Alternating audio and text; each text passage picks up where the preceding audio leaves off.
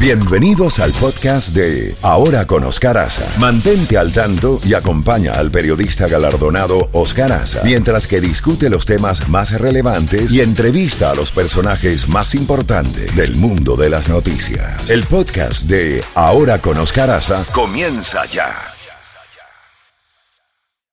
Jacobo, buenos días. Bueno, comenzamos eh, la mañana eh, con, con varias noticias importantes. Una, una de ellas es el cambio del jefe de campaña del presidente Trump. Anoche lo anunció en las redes sociales de que lo sustituía luego de el resultado de las más recientes encuestas del hecho, dice la nota eh, de la prensa que eh, se debió también al fiasco de Tulsa en Oklahoma, cuando se esperaban a cientos de miles de personas, se habló hasta de un millón, eh, y nada más llegaron seis mil personas porque se pudieron contar, contar eh, que eran seis mil nada más por los asientos en el estadio cerrado.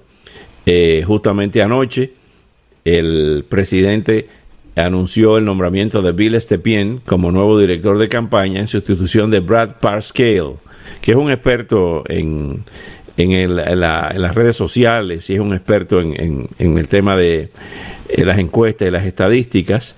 Lo ayudó muchísimo en las elecciones del 2016, pero lo sustituyó anoche, Brad Parscale. Adelante, Jacobo, buenos días. Sí, porque, correcto, Oscar, porque lo de Tulsa, Oklahoma, dejó un mal sabor en la boca del presidente, inclusive, Oscar, ahí cabían 30 mil personas, si no me equivoco. Sí y aparte de eso habían contratado un edificio al lado porque esperaban que iba a haber mucha gente que no iba a poder entrar al estadio y iban a hacer algo con ellos al lado. Y resulta que a la hora de los mameyes, como decimos en Honduras, eh, llegaron, creo, que eran alrededor de siete mil, pero y como dice, si los estabas enfocando se veía sobre todo la parte superior del estadio estaba casi vacía, así que eso no le dio mucho gusto al presidente que está acostumbrado que cuando él iba antes del virus, cuando él iba a un lugar lleno a reventar cada, a cada rato. Y aparte de eso, la, muy poca gente se puso eh, caretas ese día. Entonces después en Tulsa, Oklahoma, vino un ataque bastante fuerte de gente contaminada. Así que el presidente espera que con este cambio que se entiende le cambie totalmente lo que había estado haciendo Park, Parque o Parque o creo que se llama. Sí. no lo despidió a Parker, simplemente le quitó el cargo de jefe y él queda de, de un jefe encargado de la parte cibernética. Vamos a ver qué es lo que hacen de cambio. Mientras tanto, Oscar, aquí en la Florida, Estamos con más de 300 mil personas ya eh, contaminadas y cerca de 4.800 muertos. Y los hoteles, estábamos viendo cifras de hospitales aquí en la Florida, de 56 hospitales importantes. Casi todos ellos están llenos para cuidados intensivos, que es lo que pasa cuando lleva a alguien contaminado de este virus, son cuidados intensivos. Están al tope, 56 hospitales Así que esta cosa se sigue regando, regando, no se ve una salida pronto. Se habla de un par de laboratorios que parece que ya están descubriendo una vacuna que puede funcionar, pero todavía hay que hacerle varias pruebas antes de poder eh, decirlo. También noticia importante, ya salió la magistrada de la Corte Suprema de Justicia, Ruth Bader Ginsburg, ya salió del hospital, parece que tenía eh, una infección. infección, correcto, que la tuvo hospitalidad. Tiene 87 años de edad. Esas señoras, de, esas señoras decían que Margaret Thatcher era la, dama de hierro, pero parece que la dama de hierro es la Ginsburg, ¿eh? No, no, es muy querida y muy respetada. Antes de ser magistrada de la Corte Suprema de Justicia, se llenó de gloria habiendo sido la primera mujer abogada que había abogado tan abiertamente y con tanto éxito para que las mujeres tuvieran los mismos derechos de los hombres, me refiero en cuanto a salario, en cuanto a puestos. Eh, fue una verdadera campeona y, lo, y lo, ha seguido siendo dentro de la corte, así que ella ya salió. También tenemos el, lo que está pasando con Anthony Fauci, que se cansó de que le estén haciendo la cama a algunos miembros de, de la Casa Blanca, eh, sobre todo este señor Navarro, no Peter Navarro, escribió un artículo. Peter Navarro no, no es doctor, no sabe de pandemias, él anda en otras cosas y metió ese artículo atacando atacando directamente a Fauci diciendo que no sabía mucho, que todo lo que había dicho era falso y no sé qué.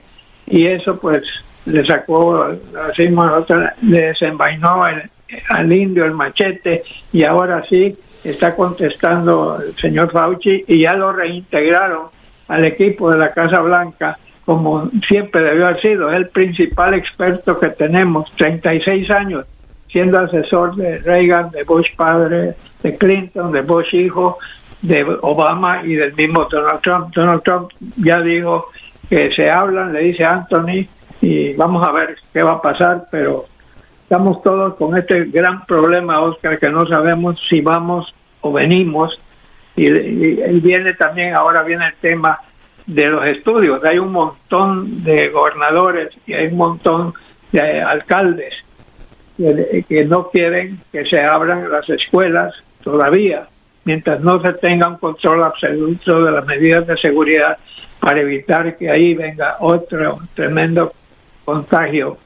Y es preocupante. Se van a dar clases a los niños a través de las redes sociales, que por cierto tuvo que echarse para atrás el gobierno, que había tomado una disposición que alumnos que venían a universidades de este país o que ya estaban aquí que solo iban a tomar clases eh, por cibernéticos o cibernéticos que les quitaba la visa para poder quedarse en este país o negarles la visa en el país donde estaban para venir a Estados Unidos. Harvard y MIT, el Instituto Tecnológico de Massachusetts, se unieron con un montón de universidades.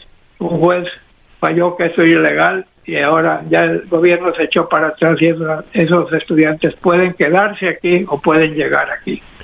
Sí, señor. Eh, en otra disposición que se está estudiando en Washington, Jacobo, el gobierno, la administración del presidente Trump estaría considerando suspenderle la visa a los miembros del Partido Comunista Chino. Esto es una, una nueva escalada en las medidas que se están tomando contra el gobierno de Xi Jinping y también está el portaaviones eh, Ronald Reagan, que lo han mandado a la zona, porque la verdad que China está dominando la zona asiática, no cabe duda, lo está haciendo económicamente, lo está haciendo militarmente, pero veremos qué va a pasar. Oscar, antes de tu famoso gatillo time, eh, quiero solo decirte una cosa. Hoy es una fecha muy especial para mí. Hoy es 16 de julio del 2020. El 16 de julio del 2005 yo me pasé de HRN a Radio América.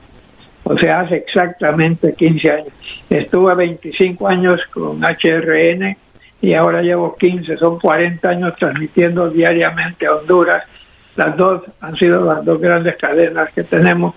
Y, por cierto, hablando de 25 años, ¿Qué tal los 25 años que usted y yo llevamos transmitiendo juntos? Eso es, eso es un buen número, ¿no? Un cuarto de siglo.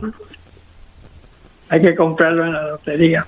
Sí, señor. Para mí, para mí, para mí es un honor eh, compartir contigo, Jacobo, un periodista. Y déjame hablar un poquito de ti, que, que nunca lo hago, porque creo que hay momentos en la vida en que uno tiene que ser eh, justo y decente y reconocer la labor de un comunicador como tú, que desde, desde muy joven, eh, por amor a, por la pasión que sientes, porque el periodista no solamente es el que va a la universidad y recibe la formación, sino hay que llevarlo en la sangre, en los genes. El que no siente pasión por esta profesión, eh, pues eh, definitivamente que no se dedique a ella. Jacobo Goldstein es de una familia sumamente reconocida y querida eh, no solamente en Honduras, sino aquí en los Estados Unidos, respetado. Estuvo muchos años en corresponsal en Washington, en la Casa Blanca, en el Departamento de Estado, en el Congreso. Fue reconocido por presidentes como George W. Bush en la Casa Blanca eh, reconocido por la familia Bush, reconocido por eh, gobiernos demócratas también. Eh, desde la época de Truman ha estado involucrado en narrar, en ser testigo de la historia de, los Estados Unidos. Esto no es una exageración, sino una labor de décadas de una persona decente, de una persona que no ha buscado fortuna en, esta profesión, porque gracias a Dios viene de una familia que a base de su trabajo eh, ha tenido muy buena posición económica. Jacobo ha desempeñado posiciones en su país como el ministro de Turismo en dos oportunidades sin haberse nunca manchado las manos ni los bolsillos eh, de ningún tipo. De manera que para mí es un siempre va a ser un privilegio y un honor compartir micrófonos y, labores eh, informativas con Jacobo Goldstein, que es un símbolo del periodismo decente. Eh, eh, yo no diría que, latinoamericano, sino mundial, incluyendo los Estados Unidos. Viene de una familia que sufrió lo que son las dictaduras, sobrevivientes del holocausto, de las persecuciones de los programas de José Stalin, su padre y su madre, y Jacobo es un orgullo para todos nosotros. ¿Cómo contesto a eso, don Bueno, no tiene que contestar, eh, simplemente me salió del corazón eh, informarle a muchas personas que todavía no conocen tu trayectoria, principalmente a los más jóvenes, que nos escuchan muchos jóvenes todos los días, eh, quién es Jacobo Goldstein. cuéntame, Jacobo, ¿cómo ves el movimiento, ahora que mencionas el Ronald Reagan frente a las costas de China, en el mar de China, la, la situación esta con eh, Venezuela también, donde ya dimos la información de que hay otro buque en la, frente a las costas de Venezuela. El jefe del Comando Sur emitió un comunicado ayer, el, el, general eh, Faber, eh, señalando que es parte del patrullaje contra el narcotráfico tanto en la costa del Pacífico colombiano como en, el, frente a las costas de Venezuela en el Mar Caribe. No cabe duda, Estados Unidos tiene que mantener su, su potencia, pero también hemos estado alejándonos, Oscar, de, los países tradicionales como Francia, como Gran Bretaña, eh, con, con la misma Canadá. Hemos tenido muchas fricciones, muchas diferencias. El acercamiento a China, que parecía que iba a funcionar esta relación con Xi Jinping, hemos visto cómo las cosas se han puesto duras se creyó por un momento que teníamos chance de una paz en Corea del Norte, hace rato que eso también pasó por un lado, la OTAN no es lo que era antes y Estados Unidos tiene que recuperar también, pero no solo con armas, no solo con aviones y portaaviones, sino que también con una política exterior definida. Este, este país ha sido el bastión de la libertad, el lugar donde pueden recurrir las personas, como dicen en la Estatua de Libertad, dame tus pobres, tus, tus, hambrientos. Y, este país era un país de inmigrantes. Ahorita, no sé si te has fijado, Oscar, que salen tantos estos expertos sobre pandemias y sobre estas medicinas contagiosas. La cantidad de personas que se ve que son de la India, que son de Pakistán, que son de, de países europeos, que son personas que se integraron a este país. Este país es un país de inmigrantes y una de las cosas que tenemos que hacer es volver a ser el país de los inmigrantes, no un país que les está cerrando las fronteras.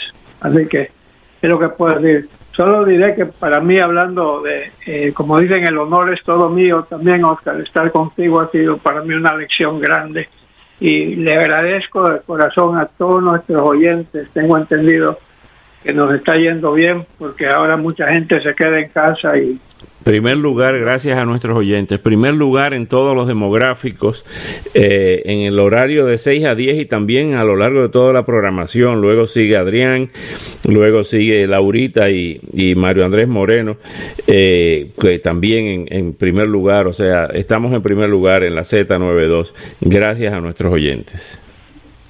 Bueno, mañana le seguimos, Oscar. ¿Cómo no? Cuídese el mapa genético, mi querido ah, amigo. Oye esto, oye, oye lo que me acaban de mandar eh, en las redes sociales para reírnos un poco.